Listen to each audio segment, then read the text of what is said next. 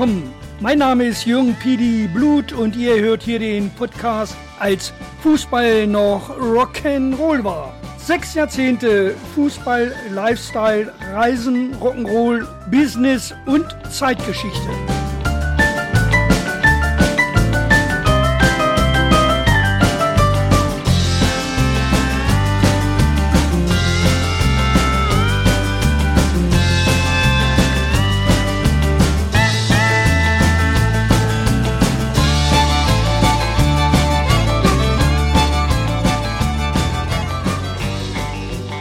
Als nächstes folgt nun Episode 50 der Podcast Retro Show als Fußball noch Rock'n'Roll war. Die Fortsetzung erfolgt mit Folge 34 und in Hamburg sagt man Tschüss. Erst einmal wieder zum Biathlon Weltcup nach Ruhpolding und in den VIP-Bereich des DSV. Immer ein so großartiges und spannungsgeladenes Event mit Zuschauerbespaßung bei eisigen Temperaturen auf ganz hohem Niveau. Dagegen wirkt so ein Fußballnachmittag Nachmittag im Stadion wie eine Faschingsfeier im Seniorenheim. Zu Hause hatte ich dann als Ruheständler noch meine beratenden Aufgaben für meine Mandanten und dort stellte ich immer wieder fest, dass hier die Logistikdienstleister mit sehr kreativen Nebenkosten versuchten, die KMU abzuzocken, weil sie eben mit solchen Kosten bei den Großverladern nicht durchkamen. Während sich Hannover 96 in der Bundesliga noch einmal soeben auf den 13. Platz retten halten konnte, erwischte es nun den großen HSV. In Hamburg sagt man Tschüss das sank einst auch Heidi Kabel. Der Club, der sich als Bundesliga-Dino als Kulturdenkmal der Fußballtradition sah. Aber wie viel Tradition im ehemaligen Dino steckte, zeigt sich dann daran, dass über mehrere Jahre in Folge der HSV mit Millionenverlusten abschloss. Nur mit Hilfe von Klaus Michael Kühne gab es überhaupt ein finanzielles Überleben. Mit Nie wieder Nivea und Folge 35 geht es dann weiter. Es gab wieder ein konstruktives Gespräch mit Martin Kind und für Mirko und mich als Aufgabe einmal ein Angebot für den Projektauftrag zu Hannover Modell als Zukunftsvision für Hannover 96 zu erstellen. Dieses wollte Herr Kind dann den Gesellschaftern vorstellen. Es ging dabei um eine kulturelle Ableitung des Markenwertes Unternehmerclub Hoch zu Ross, Entrepreneurs, High in the Saddle, um so auch eine strategische Verbindung zum hannoverschen Unternehmen Continental AG abzuleiten. Meine inzwischen weiter vollzogene Abkehr vom Fußball erreichte dann ihren Höhepunkt bei der Fußball-WM 2018 und dem Abschneiden einer vor Arroganz strotzenden deutschen Mannschaft und des Trainers, den ich dialektisch sowieso nicht verstanden habe. Um ein ganz persönliches Zeichen zu setzen, habe ich Produkte, die mit ihm als Testimonial beworben wurden, ab sofort nicht mehr benutzt, so auch Nivea. Es geht aber auch um diese Exzesse im Agentenwesen und die zunehmende Macht dubioser Berater, die längst zu den Kernübeln des Fußballs zählen. Dazu dann exemplarische Beispiele. Vorübergehend festgenommen heißt es dann in Folge 36. Im Frühjahr 2019 wurde dann Martin Kind durch die Opposition im EV bei Hannover 96 als Präsident abgewählt, wodurch sich eine vollkommen neue Konstellation ergab. Aber ich machte mich nunmehr mal wieder auf in die USA, wollte Peter nun endlich in seinem neuen Haus und seiner neuen Umgebung besuchen. Allerdings gab es da Probleme bei der Einreise, so dass ich mich erst einmal einer Untersuchung durch die Immigrationsbeamten unterziehen musste. Aber schließlich war alles in Ordnung und ich durfte einreisen. Und so verbrachte ich eine schöne Zeit in South Kingstown in Rhode Island, wo Betty und Peter jetzt residierten. Sehr prominente Gegend, denn auch Taylor Swift hat am Watch Hill ein Anwesen. Aber wie immer, es ging dann auch wieder zurück nach Germany. Also reinhören und unterhalten lassen und viel Spaß dabei.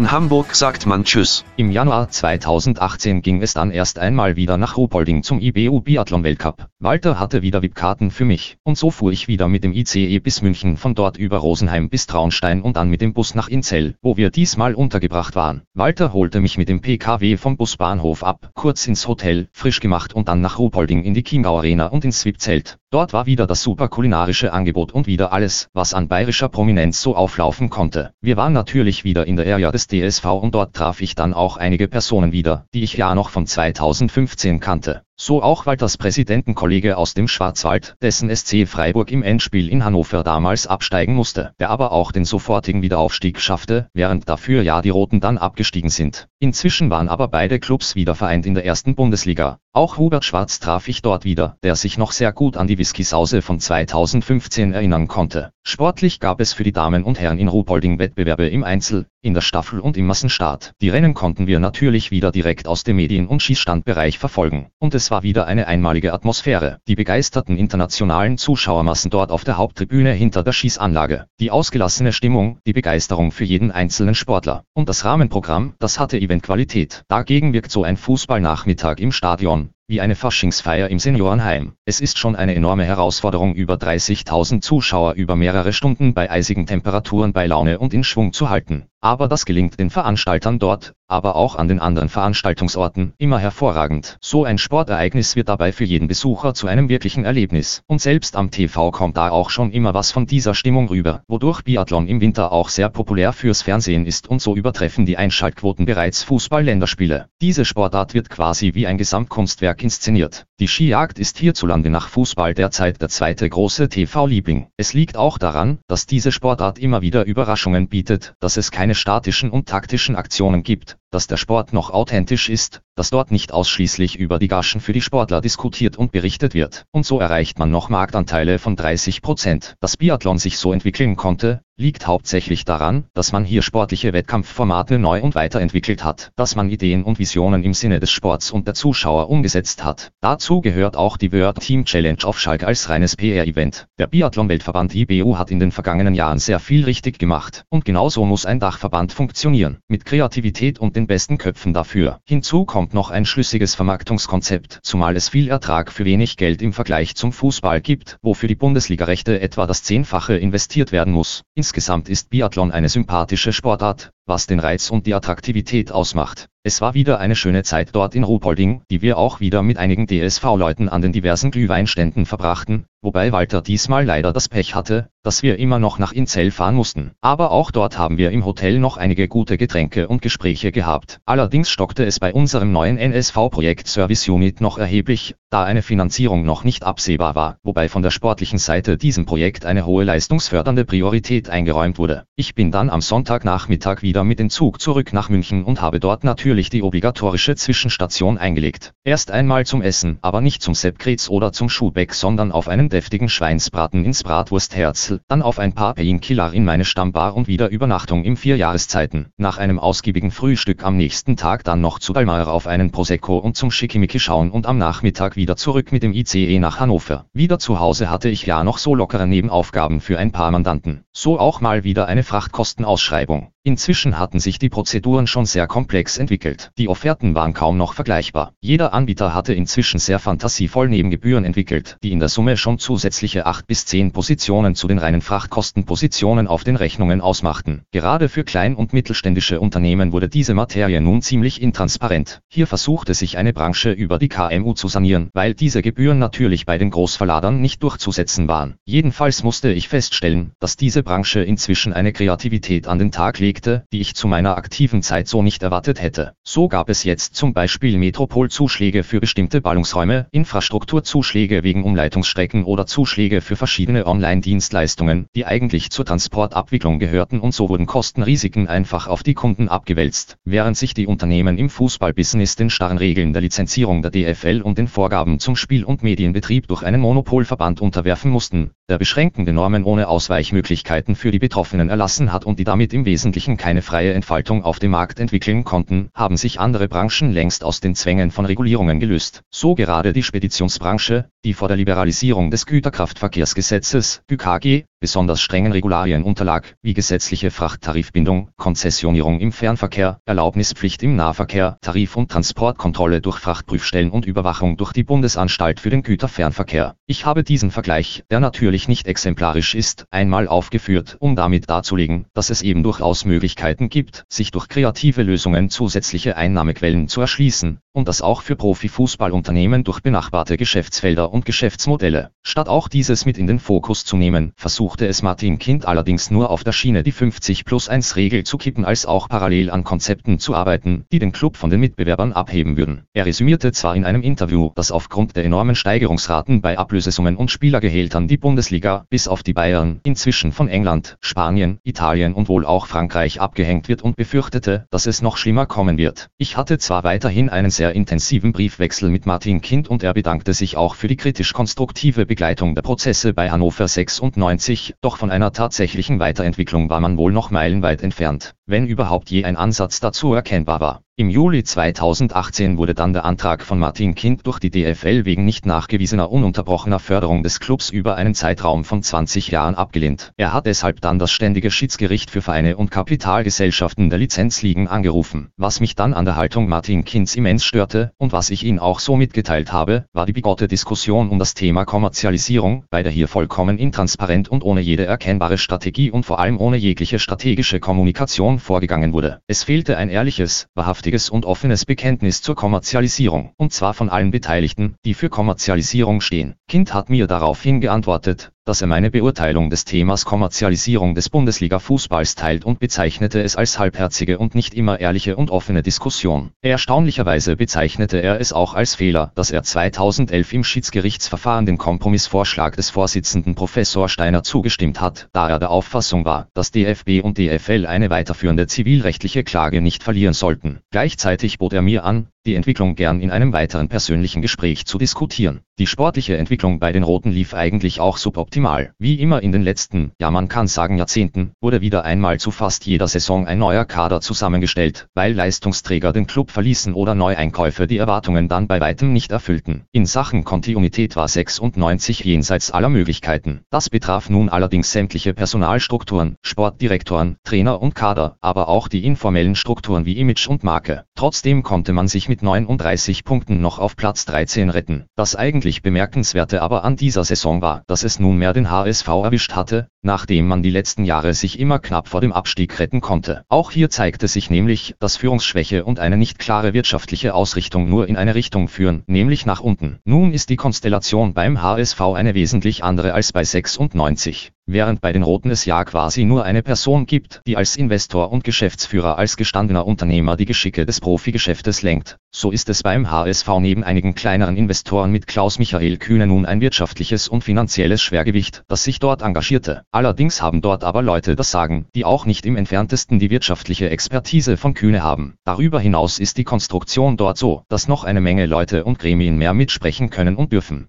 Zudem sah und sieht sich der HSV als einstiger Bundesliga-Dino als Kulturdenkmal der Fußballtradition. Aber wie viel Tradition heute noch im ehemaligen Dino steckt, zeigt sich daran, dass über mehrere Jahre bis heute in Folge der HSV mit Millionen Minus abschloss. Gerettet haben die Bosse die Bilanz unter anderem durch eine Verschmelzung der HSV Fußball AG mit mehreren Tochtergesellschaften. Nun ist aber Kühne nicht nur Anteilseigner an der AG, sondern auch noch als Finanzier in der Weise beteiligt, dass er zum Beispiel von dem zusätzlichen Aufwand für die Saison 2016-17 allein 38 Millionen Euro. Quelle Hamburger Morgenpost vom 19.12.2016 Artikel Bilanz veröffentlicht Kühne gab dem HSV 8 38 Millionen Euro übernommen hat. Zudem zahlt er auch noch die Gehälter für einige Stars. In Hamburg sagt man Tschüss, das heißt auf Wiedersehen. In Hamburg sagt man Tschüss beim Aus das sang einst Heidi Kabel und das sagte sich dann später, 2022, auch Kühne, als er von einem völlig missglückten Abenteuer als Investor sprach und er sich inzwischen auch vom HSV innerlich verabschiedet hatte. Es macht keinen Spaß mehr. Nach seiner Auffassung klebt dem Club das personelle Unvermögen an den Hacken. Im Grunde läuft diese Analyse auf das gleiche hinaus, wie ich sie für mich über den Zustand von Hannover 96 getroffen habe. Es macht keinen Spaß mehr, immer nur keinen Erfolg zu haben. Und so schwinden die Emotionen und die Leidenschaft für etwas, was einen über Jahrzehnte begleitet und auch fasziniert hatte. Deutscher Meister wurde, wie nun schon seit gefühlt 100 Jahren, der FC Bayern München. Die Bundesliga war getragen von einer Lethargie, die für mich persönlich einen Spannungsbogen umfasste, wie eine Dokumentation über die Nordseekrabbe, wobei die wenigstens noch einen kulinarischen Aspekt bietet. Martin Kind hat versucht ein Investorenmodell für Hannover 96 mit dem Begriff Hannover Modell zu beschreiben. Das war aber meiner Meinung nach als reines regionales Modell viel zu kurz gedacht. Die Liga, in der man spielen wollte, heißt Bundesliga und nicht Regionalliga. Und ein Begriff Hannover ist nicht die Lösung, sondern wohl eher das Problem. Man sollte einmal resümieren, Hannover ist nicht mehr nominiert als Austragungsort für die UEFA Europameisterschaft 2024. Hannover fand nach einigen Jahrzehnten nicht mehr im Tourneeplan der Rolling Stones Berücksichtigung. Die Messen in Hannover sind nicht mehr Innovationsführerschaft und Besuchermagnet. Schon für Theodor Lessing, als Hannoveraner, war Hannover ein Paradies jeder Mittelmäßigkeit. Und Harald Schmidt muss sich hier wohl nicht mehr bemühen. Wie wollte man also auf dieser Basis ein Zukunftsmodell für wirtschaftlichen und sportlichen Erfolg entwickeln?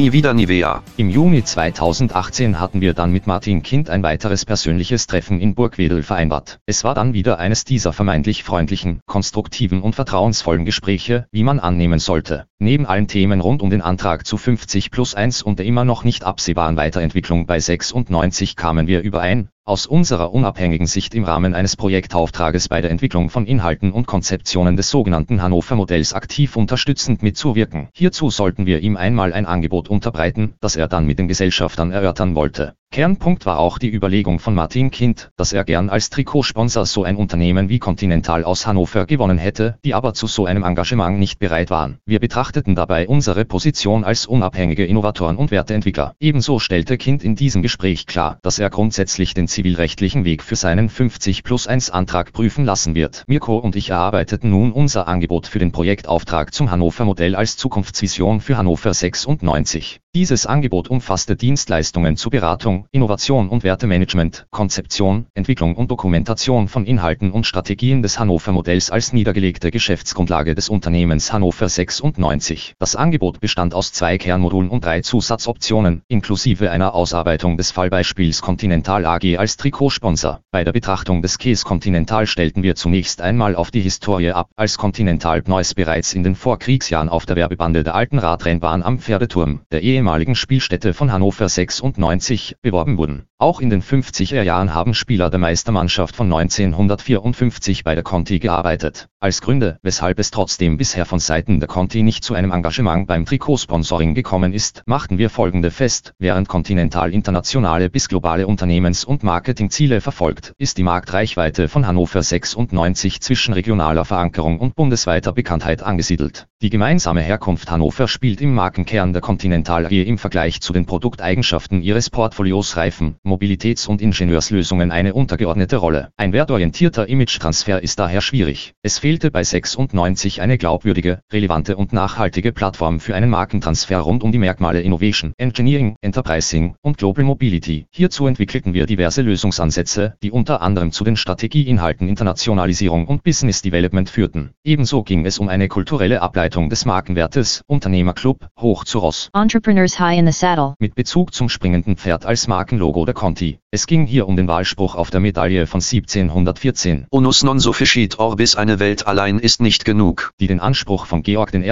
als hannoverscher Kurfürst zum König des britischen Weltreichs symbolisierte. Diese historische Ableitung sollte dabei gleichzeitig in ein internationales Kooperationskonzept von Hannover 96, unter anderem auch nach England und die USA, übernommen werden. Das Angebot wurde dann an Martin Kind übermittelt, der dann mitteilte, dass er dieses bei der nächsten Gesellschafterversammlung vorstellen will. Im August schrieb er uns dann, dass er das Angebot bisher noch nicht auf einer Gesellschafterversammlung vorstellen konnte, aber dieses Thema für die nächste Versammlung aufnehmen wollte. Allerdings tat sich dann in 2018 in dieser Angelegenheit nichts weiter. Sportlich lief es nun auch mal wieder nicht bei den Roten. Am zehnten Spieltag hatte man gerade einmal sechs Punkte auf dem Konto. Inzwischen agierte meist die Interessengemeinschaft pro Verein 1896 gegen den 50 plus 1 Antrag vom Kind und stellte im Interesse der Fans diverse Anträge auf einstweilige Verfügungen, wie auch Gerichtsbeschlüsse. Die Auseinandersetzung Fans gegen Kind setzte sich weiter fort. Eigentlich war der Sport bei 96 schon lange in den Hintergrund getreten. Auf der Hauptversammlung 2018 des Clubs wurden Vorstand und Aufsichtsrat als Signal der Unzufriedenheit durch das Votum einer knappen Mehrheit nicht entlastet. Ein Antrag der Opposition, dass der Vorstand künftig an Beschlüsse der Mitgliederversammlung gebunden wäre, fand zwar ebenfalls eine knappe Mehrheit, jedoch nicht die erforderliche Zweidrittelmehrheit. Kind bewertete die Mehrheitsvoten gegen sich als maximal optisch interessant, aber inhaltlich letztendlich ohne Bedeutung. In dieser Gemengelage gingen unsere Ansätze für Hannover 96 immer weiter unter. Meine emotionale Stimmungslage für Hannover 96 und für den Profifußball allgemein wurde immer gleichgültiger. Ins Stadion ging es nun für mich gar nicht mehr und an TV-Übertragungen gab es auch kaum Interesse. Ergebnisse, wenn überhaupt, verfolgte ich nur noch sporadisch auf dem Smartphone. Das war die damalige aktuelle Lage zum Profifußball bei mir, die ihren Höhepunkt dann bei der Fußball-WM 2018 und dem Abschneiden einer vor Arroganz strotzenden deutschen Mannschaft und des Trainers, den ich dialektisch sowieso kaum verstanden habe, fand. Für mich war Löw auch nie der Spiritus Rector des Erfolges von 2014 gewesen, das war für mich immer Hansi Flick, was sich ja auch durch das sportliche Abschneiden nach seinem Rücktritt beim DFB so manifestierte. Löw war für mich ein schwätzender Selbstdarsteller, und um mir selbst treu zu bleiben und für mich ein ganz persönliches Zeichen zu setzen, habe ich Produkte, die mit ihm als Testimonial beworben wurden, ab sofort nicht mehr benutzt. So auch Nivea, das bei mir bis zu dem Zeitpunkt schon seit dem Babyalter angewendet wurde. Auch wenn das jetzt infantil wirkt, aber ich habe für mich die Genugtuung, dass ich es in der Hand habe, welche Produkte, die von Personen beworben werden, für die ich keine Sympathien hege, ich kaufe.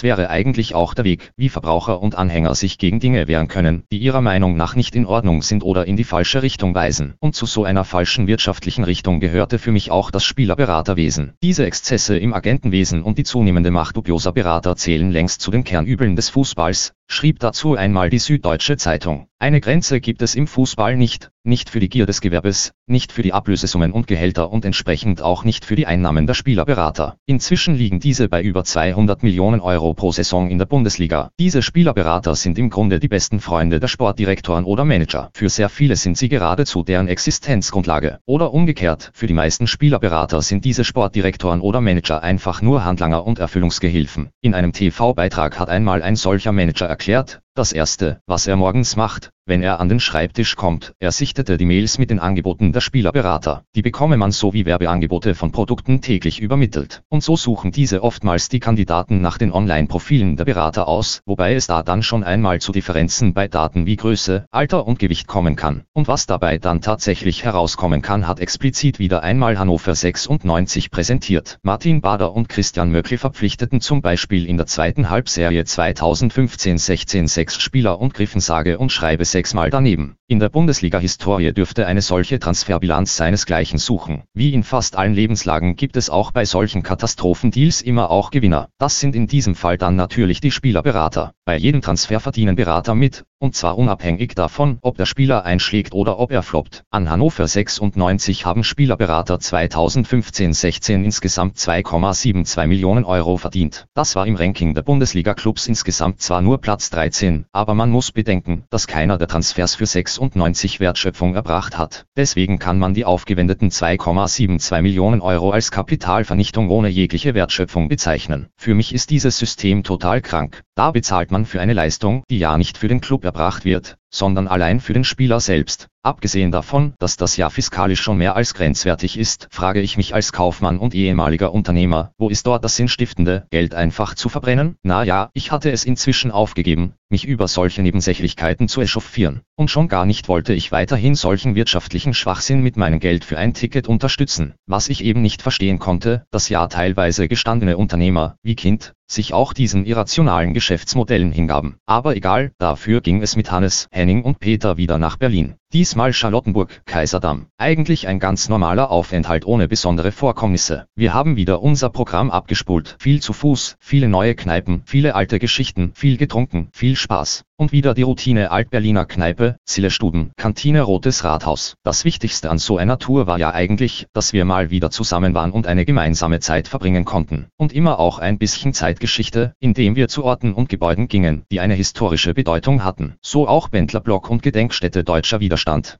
Dann hatten wir auch mal einen Besuch von einigen Markthallen in Berlin vorgesehen, in Altmorbid und Kreuzberg. Also wir waren dann auch kulturell kulinarisch unterwegs. Nicht, dass der vollkommen falsche Eindruck entsteht, wir wären dort immer nur auf Kneipentour. Dazu gab es aber auch eine S-Bahn-Tour mit der Ringlinie. Und wir waren wohl auch wieder in Potsdam, im Holländer Viertel, Berliner Leber essen. Und ruckzuck waren die paar Tage wieder rum und es ging schon wieder zurück nach Hannover. Peter dann ein paar Tage später wieder zurück über den großen Teich und nun nach Rhode Island, wohin Betty und er inzwischen umgezogen waren. Dort hatten sie jetzt ein Haus in einer 50-plus-Community, war nicht weit von der Küste entfernt. Ich kannte das Jahr zu dem Zeitpunkt auch noch nicht, wollte ihn aber dann im kommenden Frühjahr besuchen. In Hannover genoss ich ja seit ein paar Jahren auch meinen Zeitwohlstand oder wie die Multilinguisten es sagen würden, Quality Time. Mehrmals die Woche unternahm ich einen Fußmarsch von mir zu Hause bis in die Innenstadt. War immer so eine Stunde Fußweg. Dann dort in die Markthalle auf einen Cappuccino oder ein paar Bier an der Stammtheke dort. Ab und zu dann auch noch ins Oscars. Da hatte ich auch immer gute Gesprächspartner und sehr interessante Gespräche und zur geistigen Unterstützung auch immer super Cocktails. Ich hatte ja aber immer solche Perioden,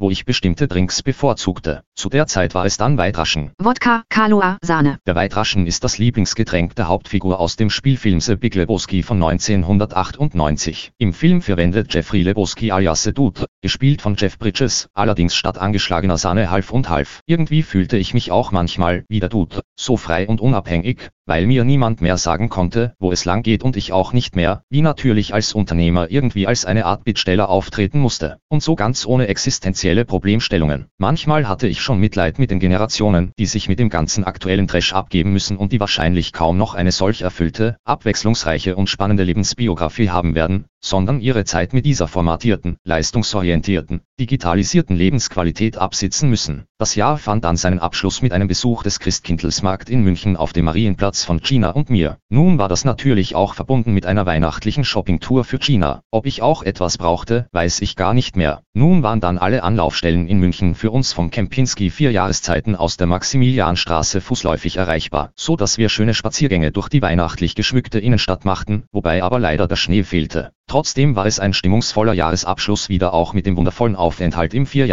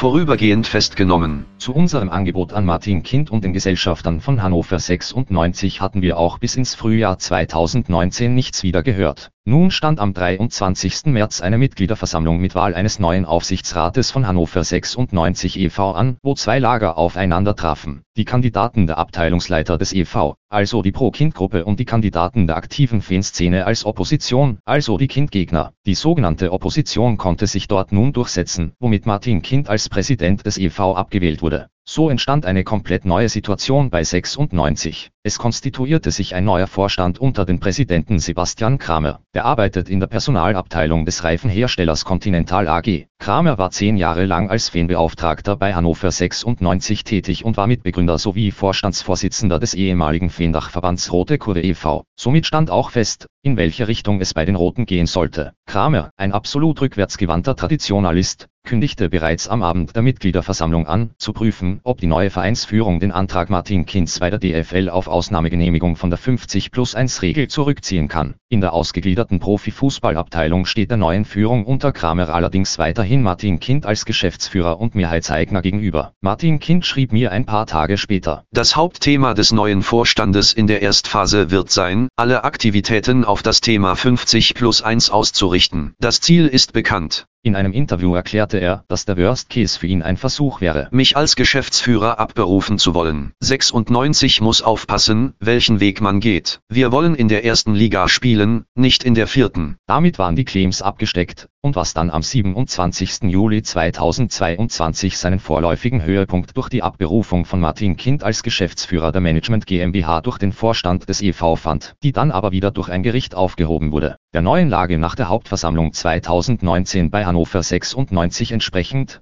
boten Mirko und ich noch einmal zur Entscheidungsfindung mit an, ein gemeinsames Konzeptionsprojekt von Gesellschaftern und oppositionellen Aufsichtsrat zu finden, wobei Profil, Strukturen und Historie von Hannover 96 genug Platz für Tradition und Moderne bieten, die beide Seiten auf Professionalität, Außendarstellung und sportliche Erfolge der Roten einzahlen können. Auch hierfür bedankte sich Kind zunächst und stimmte unserer weiteren Analyse im Wesentlichen zu. Inzwischen ging es aber sportlich bergab. Am 19. Spieltag wurde Breitenreiter als Trainer entlassen, ihm folgte Thomas Doll, der aber auch nichts mehr retten konnte. Am 33. Spieltag der Saison 2018-19 war der erneute Abstieg besiegelt. Auch Horst Held dürfte zwischenzeitlich sich verabschieden. Es war und ist für mich müßig dieses noch weiter zu kommentieren. Nun spielten aber die Roten mit dem HSV wieder in einer Liga, denn auch die Hamburger kamen nicht weiter und verblieben in Liga 2. Wer in Liga 1 Meister wurde, braucht an dieser Stelle wohl nicht besonders erwähnt werden, es war selbstverständlich wieder der FC Bayern. Inzwischen hatte Kind auch seinen Übernahmeantrag beim ständigen Schiedsgericht ruhend gestellt.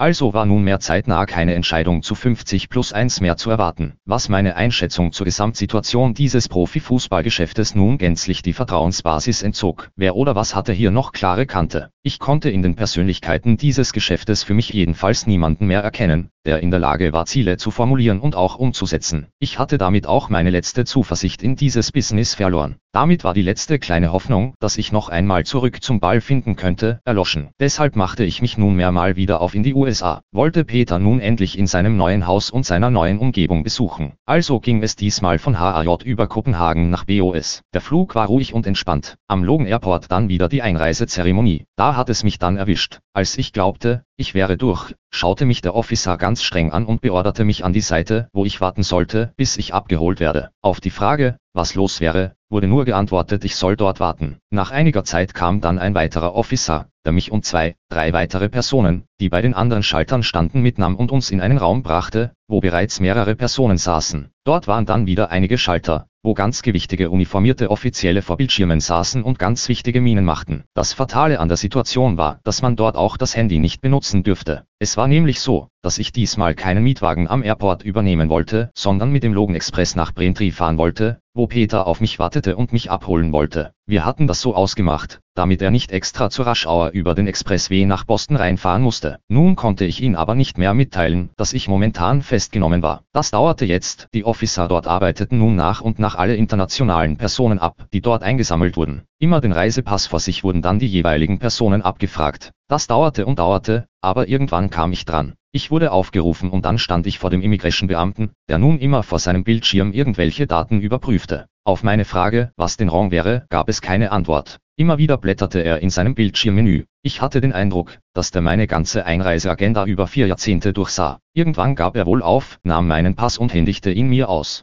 Er sagte dann noch so etwas, da wäre wohl mal bei der Ausreise irgendetwas nicht ordnungsgemäß registriert worden. Na egal, Hauptsache ich konnte nun endlich weiter. Das Gute war, dass man mein Gepäck inzwischen hier vor dem Raum bereitgestellt hatte. So jetzt schnell noch durch den Zoll, was dann auch reibungslos klappte. Dann erstmal Peter über Handy informiert. Der hatte ja nun schon dort gewartet und es waren inzwischen ja auch schon einige Busse ohne mich dort angekommen. Durch die Verzögerung von über einer Stunde war inzwischen die volle Raschauer und so würde der Bustransfer bis Braintree nun auch noch länger dauern. Letztlich kam ich dann mit erheblicher Verzögerung dort am Treffpunkt an und nun konnten wir die Fahrt nach South Kingstown antreten über die I93 dann auf die I95 South, vorbei an North Attleboro, dann über die I295 um Providence herum wieder auf die I95 und weiter auf der Rhode Island State Route 4 zum US Highway 1, dann weiter über Route 2, die 128 und die 110, am Wardenpond rechts auf die Wardenspond Road, dann links in den Leihschuhe Drive, und dann waren wir dort bei Peters neuem Zuhause. Zunächst, es war landschaftlich eine sehr schöne und auch ruhige Gegend und sein neues Haus dort war hervorragend. Sehr großzügiger Grundriss mit sehr viel Platz, drei Schlafzimmern, alles auf einer Ebene. Sehr große überdachte Terrasse mit Wintergarten hinten und vorne ein Verandadeck, großen Grundstück direkt am angrenzenden Wald, natürlich im Herbst dann auch mit entsprechenden Blättern. Hier können sich die zwei richtig wohlfühlen. In der Anlage selbst gibt es dann auch einige Gemeinschaftseinrichtungen, vom Gym über Pool, Billard bis hin zu Lese- und Spielräume. Insgesamt ist die Anlage dort sehr großzügig angelegt mit viel Grünflächen. Hier kann man schon Quality Time verbringen. Nun hat es endlich geklappt, dass ich sie hier besuchen konnte. Und so wird Peter mir dann in den nächsten Tagen die neue Gegend zeigen. South Kingstown liegt wenige Kilometer westlich der Narragansett Bay, etwa 50 Kilometer südwestlich von Providence, südlich der Providence Metropolitan Area, eines Ballungsraumes an der Atlantikküste mit 1,5 Millionen Einwohnern rund um Providence, etwa 120 Kilometer südwestlich von Boston und rund 200 Kilometer nordöstlich von New York. Das Stadtgebiet ist zu großen Teilen bewaldet und hat viele kleinere und größere Teiche und Seen, deren größter der Warden Pond im Osten der Stadt ist. Westlich der Stadt zieht sich die gezeitenbeeinflusste Mündungsbuch des Petaquamscat River, die Petaquamscat Kuf, bis in das Stadtgebiet hinein. Und so machten wir uns dann auf, Zunächst einmal zu einem weiteren Casino-Resort dort, Foxwoods an der Route 2 in Connecticut. Wieder so ein riesengroßer Entertainment-Komplex mit Hotels, Gastronomie, Geschäften, der Tangier Outlet Mall, wo 85 Läden Luxuswaren feil bieten, und natürlich den Spielsälen. Das Resort befindet sich auf dem Land der Meshantucket Packwood Indian Reservation. Dort gibt es mehr als 380 Spieltische für Blackjack, Craps, Roulette und Poker, sowie mehr als 6300 Slot Machines. Zeitweilig war es das zweitgrößte Casino in den Vereinigten Staaten. Der WPT World Poker Room hat 114 Spieltische und damit ist es der größte Poker Room außerhalb von Kalifornien und der drittgrößte Poker Room in der Welt nach dem Commerce Casino und dem Bicycle Casino. Wir machten dort wieder unsere Runde, auch ein paar Dollar in die Slots und wie immer gewann das Casino. Aber es war ein sehr unterhaltsamer Aufenthalt dort. Die nächsten Tage ging es dann in die Umgebung im Südosten von Rhode Island am Block Island Sound und der Narragansett Bay und in ein paar neue Kneipen und Restaurants. Das ist nun tatsächlich eine Gegend, wo Senioren ganz entspannt ihr Leben genießen können. Keine Hektik, keine laute Betriebsamkeit, kein Alltagsstress, gute Luftqualität und Reizklima, viel Grün, das Meer wenige Fahrminuten entfernt. An einem Tag ging es dann mal nach Westali. Die Stadt im äußersten Südwesten von Rhode Island wird im Westen begrenzt vom Pocketuck River, der hier die Grenze zum Nachbarstaat Connecticut ist und die Stadt auch vom dort liegenden Nachbarort Pocketuck trennt. Es ist wieder eine dieser All-American Cities, mit Main Street und Business District, mit The Home Depot Baumarkt, Stop und Shop Supermarkt, CVS Drogeriemarkt, TJ Maxx Kaufhaus, PetSmart Heimtiermarkt und natürlich Aldi. Trotzdem ein sehr beschaulicher Ort, der ebenfalls diese altersgerechte Ruhe und Behutsamkeit ausstrahlt. Irgendwie wirkten die Leute dort alle so ausgeglichen und zufrieden, was vielleicht auch an dem Lokal The Malted Bali liegen könnte, das Peter und ich dann besuchten. Da gibt es nämlich 37 Biersorten on Tape. Damit ist dann für jeden dort etwas dabei, was die Gäste und Einwohner dann wohl so glücklich macht. Uns auch. Ich probierte dort ein helles Lager von der Great Central Brewing Company, Chicago. Ich glaube es war sogar mehr als eins.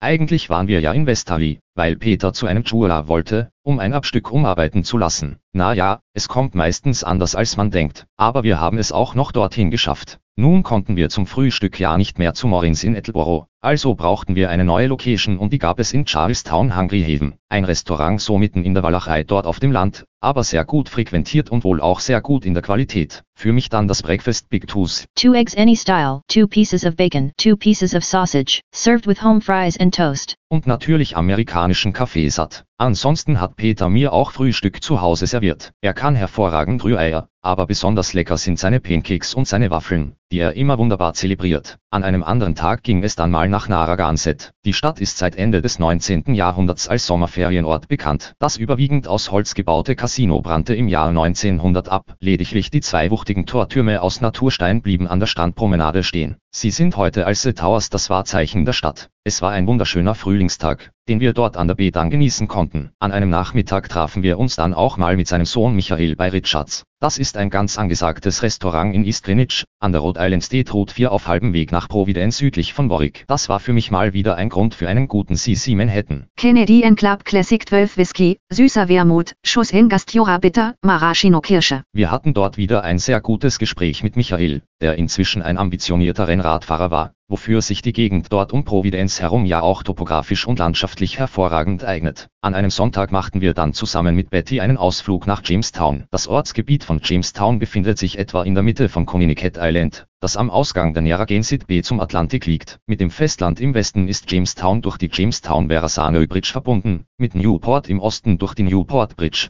Das ist ein sehr pittoreskes Städtchen, mit sehr einladenden kleinen Lädchen und Boutiquen und edlen Restaurants, aber auch mit vielen Immobilienmaklern. Man wohnt ja auch sehr prominent in Rhode Island. Auch die amerikanische Sängerin Taylor Swift hat dort ein sehr imposantes Anwesen am Watch Hill, dem Nobelviertel, wo auch Clark Gable und Henry Ford der einst residierten, an dem wir auch vorbeigekommen sind. Allerdings war aufgrund der hohen Einfriedungsmauer nicht viel zu erkennen. Dort in der B gibt es auch eine große Marina mit sehr schönen Booten und Yachten. Dann vom Fort Wesserell State Park hatte man einen herrlichen Blick rüber nach Newport und dem Castle Hill Lighthouse. Fort Wesserell ist eine ehemalige Küstenartilleriefestung, die den südlichen Teil der Ostspitze von Communicate Island einnimmt. Es folgte dann an einem anderen Tag auch ein Besuch von Sekov, ebenfalls so ein Restaurant und Bar auf dem Land, wo wir dann mal zum Lunch einkehrten und auf ein paar Drinks. Zum Lunch hatten wir Chicken Fingers. Breaded fried chicken fingers served with spicy buffalo sauce and served with celery and blue cheese. Und dazu mal wieder ein schönes Semul-Items. Sekov liegt ebenfalls in Charlestown und ebenfalls sehr ländlich idyllisch. So ist es immer gleich ein schöner Ausflug, wenn man dort in Peters Gegend einen Besuch in einer Kneipe oder einem Restaurant macht. Genauso war es dann auch, als wir an einem anderen Tag an die Küste fuhren, und zwar zur South Kingstown Town Beach. Das ist ein abgegrenzter Strandabschnitt nur für die Bewohner von South Kingstown, wo man in der Badesaison auch nur mit Permit hinkommt. Das ist schon ein sehr großzügiges Angebot dieser Community, wobei das natürlich dann auch eine Saisongebühr kostet, aber eine sehr gepflegte Strandanlage mit eigenen Parkplätzen. Und von da ging es dann zur Ocean Mist. Das ist ein ganz besonderer Ort. Just a beach bar. Eine Bar mit großer Terrasse direkt am Meer. Hier hatte ich dann Weitraschen mit half und half,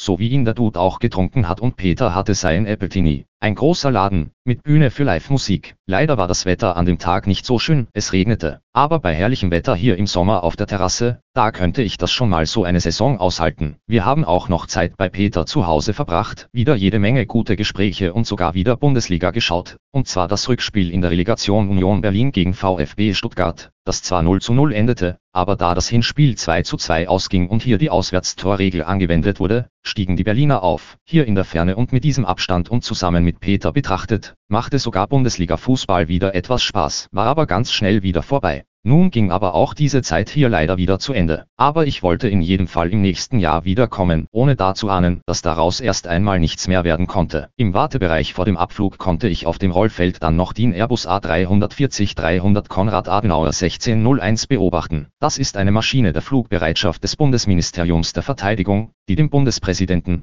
dem Bundeskanzler, den Bundesministern sowie den Präsidenten des Bundestages, des Bundesrates und des Bundesverfassungsgerichts als Transportmittel dient. Sie brachte damals die ehemalige Bundeskanzlerin zu einem Termin nach Boston, und zwar zur Rede bei der 368. Graduationsfeier der Harvard University in Cambridge, USA.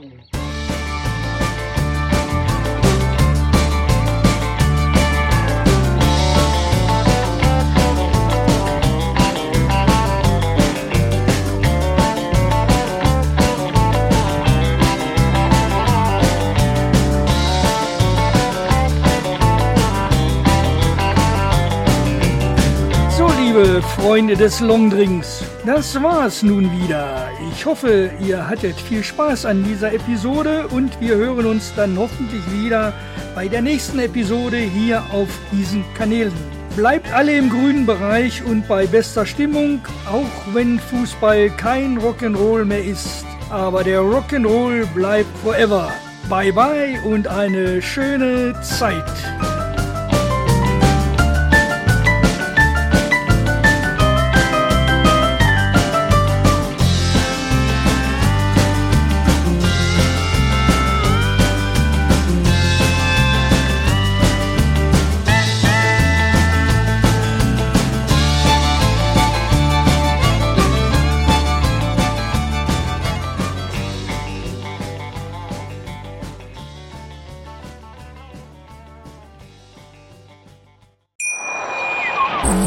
Wie baut man eine harmonische Beziehung zu seinem Hund auf? Puh, gar nicht so leicht. Und deshalb frage ich nach, wie es anderen Hundeeltern gelingt, beziehungsweise wie die daran arbeiten. Bei Iswas Dog reden wir dann drüber. Alle 14 Tage neu mit mir, Malte Asmus und unserer Expertin für eine harmonische Mensch-Hund-Beziehung, Melanie Lippisch. Iswas Dog? Mit Malte Asmus. Überall, wo es Podcasts gibt.